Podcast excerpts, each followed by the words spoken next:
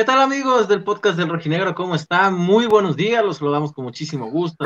Un bueno, semana especial. Intentamos también hacer algo diferente, estos eh, pequeños live, pequeños cortos, en donde vamos a hablar un poquito acerca de la semana tan importante, compañeros. José María Garrido, buenos días. Eh, que tendrá el conjunto rojinegro, semana larga. Hoy, por lo pronto, comienza con el primer Atlas América en el Estadio Jalisco. Seguramente ahí estarás eh, en cancha. Y el domingo por la noche, el otro, el otro Atlas América, el eh, varonil. Muchos juegos en contra del América y en ninguno estará Sergio Ramos. ¿Cómo andas, Chema?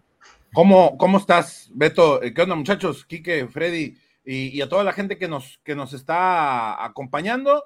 pues aquí empezando esta, este nuevo contenido. Vamos a empezar a generar este nuevo contenido, esperemos que les guste, pero también platicar, Beto, que va a ser importante y, ahí sí tú nos vas a echar la mano, que tú fuiste el que, el que supo más del, del tema, más allá del resultado, ¿no? Porque también el Twitter Atlas se puso medio intenso el sábado en la noche, después del resultado 3-1.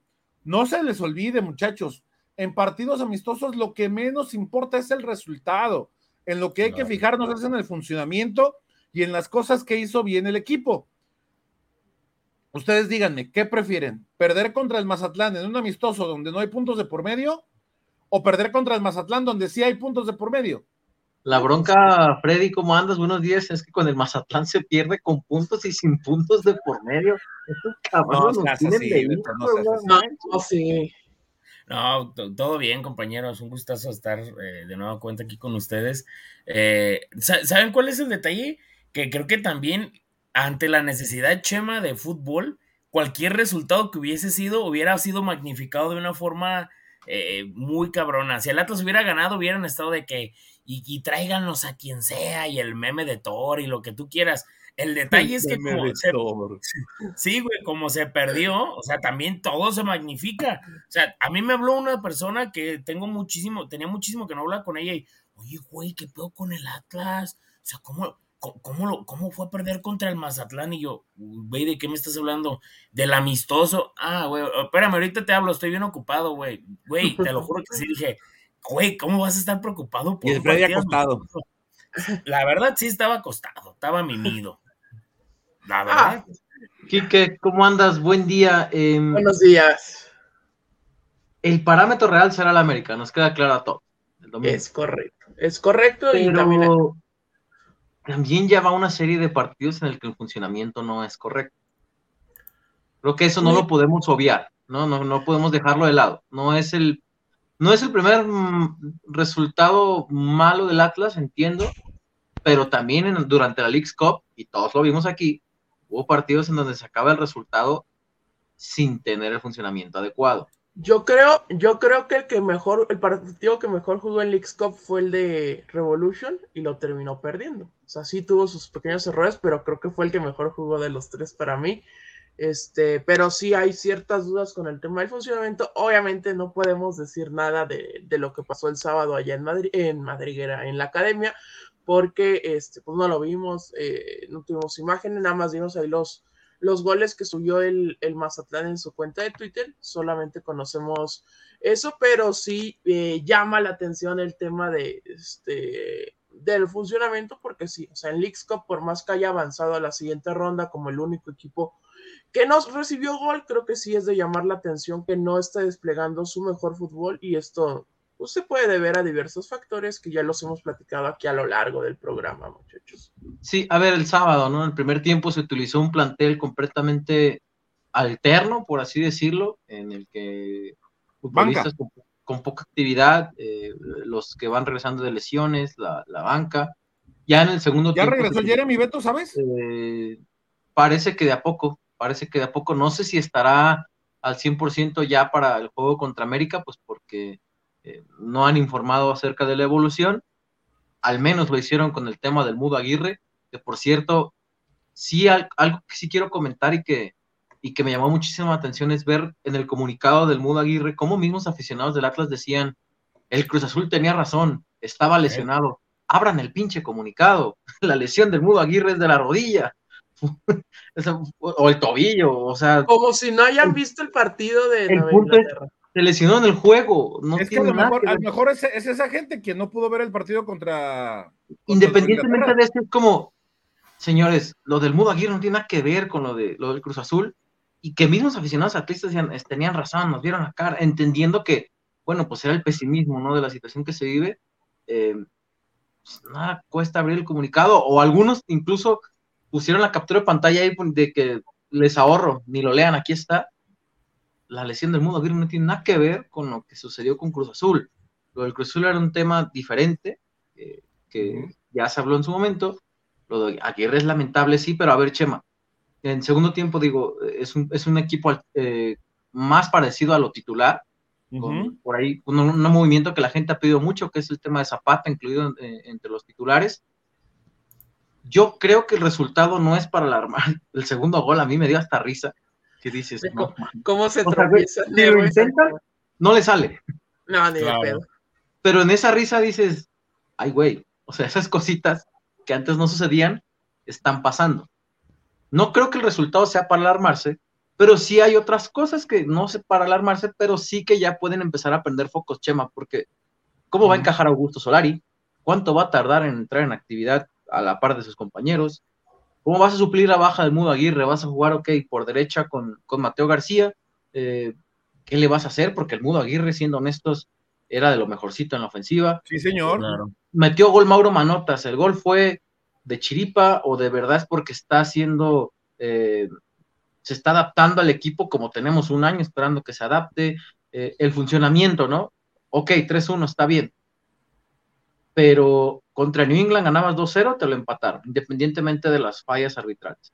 Y, y, en otros partidos terminaste pidiendo la hora muy cañón. Ganaste por maneras, de manera circunstancial. Es decir, ya no deja el Atlas las mismas sensaciones, Chema, que nos dejaba al finalizar el torneo anterior, en donde uno decía, por ejemplo, contra el Guadalajara, ¿no? Te eliminaron, pero lo metiste en su portería y estrellaste en el poste y aquí tuviste que haberlo. No, y el partido, el partido de ida, el partido de ida nos dejó la última gran muestra de, sí. de Julián y Julio, ¿no? De la Ju. En la liga claro. también, el Atlas eh, te dejaba esas sensaciones que hoy ya no te deja. Yo creo que esas cosas deberían preocupar más que si Mazatlán te ganó 3-1 o no. No sé qué opinan ustedes, más allá de. No, y no, creen, ¿No creen, compañeros, que eh, el simple hecho de haber perdido contra Mazatlán también al cuerpo técnico y al profe Mora le, le, llama más la atención? O sea, no, no digo que le llame más la atención, lo alerta más a modificar algunos aspectos que no le gustaron, porque también les voy a decir es que una esa cosa. debería ser la, la, la, prioridad, Freddy. Claro, o sea, porque Esa también, ser Chema, la prioridad. Chema, imagínate ¿El que gana, qué, hombre? le ganas al Mazatlán 1-0, ¡eh, venga, le gané al Mazatlán en pretemporada, y llega el América y te clava cuatro aquí, ¿qué va a pasar? O sea, ¿de qué va a servir Claro. haberle ganado? ¿De qué va a pasar? ¿De qué sirve haberle ganado al Mazatlán? El punto es que esto le sirva al profe Mora para decir, ah, chingada, pues vengo a la baja en todo. O sea, y como dice Beto, y tiene completamente la razón, todos los partidos del League Cup al final se termina, esta- estaban sobre la hora todos. O sea, sobre la hora todos. El, el tema Sí, tiene yo- que ver por, un- por un poco el sistema, ¿no? Que, que ya lo, nos quedó muy claro quienes pudimos ver los, los partidos de, del League Cup, donde Atlas tuvo esa ventaja de, de ponerse en ventaja, va- valga la redundancia, de, de irse adelante en el marcador y después eh, regresar a, a- a lo, un poco a lo de antes, ¿no? A, a replegar líneas, a defenderse mejor o tratar de defenderse mejor, a priorizar el entregarle la pelota al rival para defenderse bien y eso no, no en todos los partidos va a salir bien. La prueba ahí está. ¿Qué pasó contra Nueva Inglaterra? Sí, yo creo que sí, sí. y yo se lo cuestioné, Beto, te, te vas a acordar en la última previa a, a Benjamín contra Nueva Inglaterra. Yo creo que mientras el, el sistema sea eficiente, perfecto, pero no en todos los partidos te va a funcionar esta forma. Lo vimos No. contra Guadalajara en la vuelta, lo vimos ahora en la League Cup. No siempre irte adelante del marcador y defender esa ventaja mínima te va, te va a dar. Porque no tienes hoy ya el plantel para eso, creo yo. Yo, yo creo, porque eh, también leía gente molesta eh, de, de la lesión del mudo que decían que una mala planeación eh, por parte del equipo, entendiendo que las bajas son muy pesadas, pero también, a ver, tienes Solari, eh, no está Aguirre, pero está Manotas, eh, tienes a Caicedo, tienes a Guzmán, tienes a Lozano, tienes a Mateo, o sea, tienes a seis hombres en ofensiva. Hazlos funcionar, o sea, ya no se trata de, ay, se va uno, traigan a otro, hazlos funcionar a- son seis. Claro. Que te funcione, no es, la solución no es traer a otro. La solución es que los seis que tienes, porque ya, ya no tienes uno, no tienes dos, como en otros torneos, tienes seis hombres en ofensiva, Seis tal cual, diferentes. ponlos a funcionar. Y, y- y ahí ya viene tema también, tanto del jugador, por ejemplo, Manotas, ¿no? Tenemos un año esperando a Mauro Manotas, independientemente de No. que Independientemente de la lesión. de la lesión estás, hace un año estás esperándolo. Caicedo, en menos partidos, ya hizo los mismos goles que, que Mauro Manotas. O sea, esos son el tipo de cosas que tienes que empezar también ya a, a detectar, Quique, porque ya no solo es el funcionamiento, también es ya el jugador. Ya habíamos dicho aquí, ¿no? El crédito del bicampeonato se acabó. Sí. Y muchos de estos ni siquiera estuvieron en el plantel del bicampeonato. Es decir, la exigencia es diferente. Ya es momento de, de- de empezar a exigir. eh, eh, el tema, por ejemplo, ¿no? De, de Juan Manuel Zapata, seguramente serán unos movimientos para ser titular el domingo. Ok, ya lo vimos 20 minutos. Ahora vamos a esperar a verlo más de 45 y que rinda. Porque ya también tiene un tiempo de adaptación, ya también hizo trabajo con el equipo, una- un mes de pretemporada, por así decirlo ya el crédito se comienza a acabar y, si no es que ya se acabó y otros de estos ni siquiera estuvieron en el bicampeonato, pues crédito de ese no tienen, Quique. Ah, claro, no, no, tienen, no tienen el crédito y sí tiene que empezar a funcionar el equipo. O sea, recordemos, hagamos eh, paso atrás, el Atlas tiene cuatro puntos de nueve en el inicio del torneo.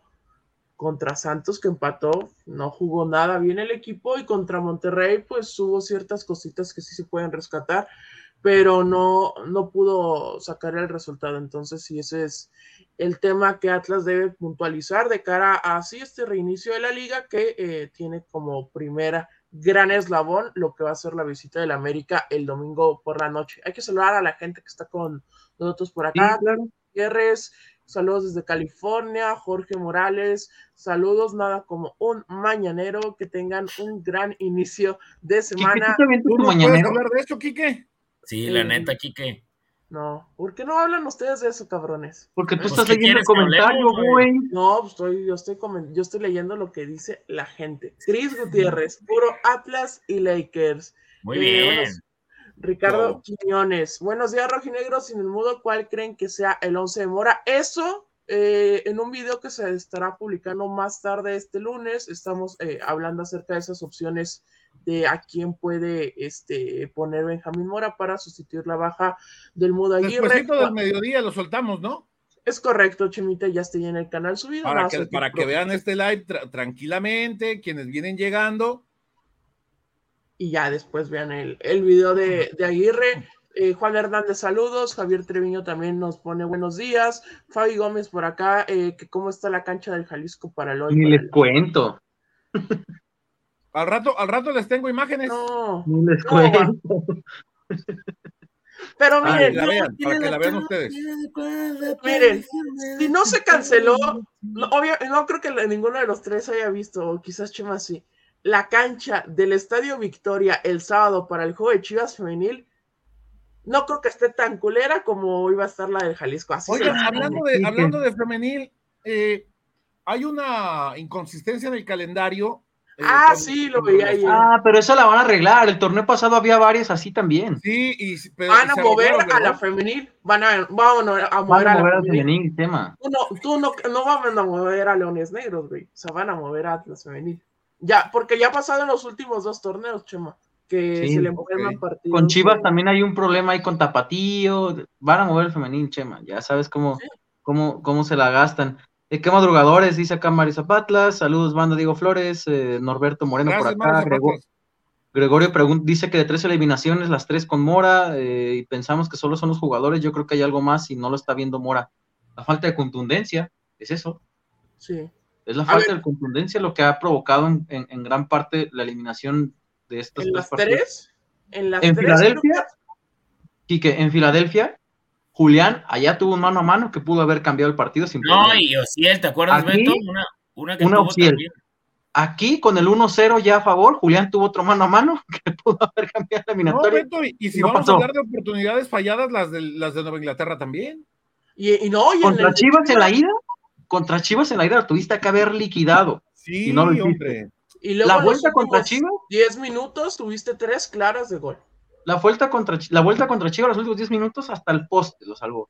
Contra New England, la de Mateo y, otras más que se presentaron, sí hubo falta de contundencia, entendiendo también que pareciera que el equipo Chema cae como una zona, no sé si zona de confort cuando tiene el resultado a favor o cuando siente que puede alcanzar el resultado, y esto provoca pues, reacciones por parte, no sé, del New England, ¿no? Porque, por ejemplo, no sé ustedes, a mí contra New England me daba hasta la impresión que estaban cascareando por momentos con el 2-0. Sí, sí. Y pues, después el New England te picó, te metió atrás y ya no supiste cómo salir, aunado a las decisiones arbitrales que te fueron mermando mentalmente. Yo siento que en algún momento cascareabas contra el New England y eso te llevó a que te lo empataron.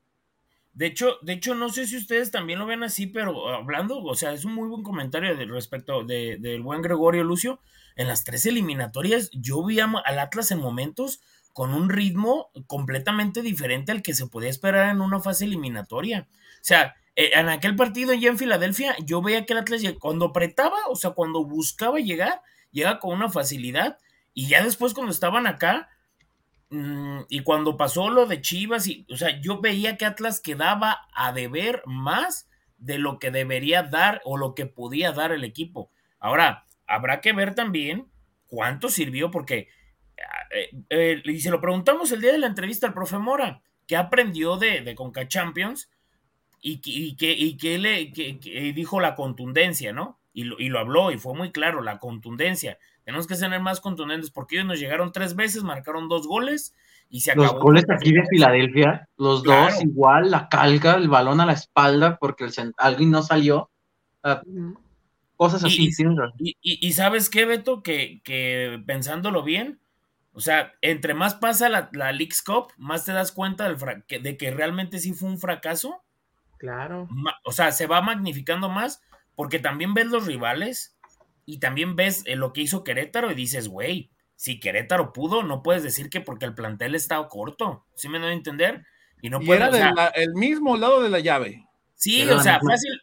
O sea, Atlas tenía la llave más sencilla, por así decirlo. Claro, claro, Porque evitabas a los, a los LFC, a los Rayados, a Tigres, a Toluca, a, a, salvo al Inter Miami, que hoy me lo venden como si fuera.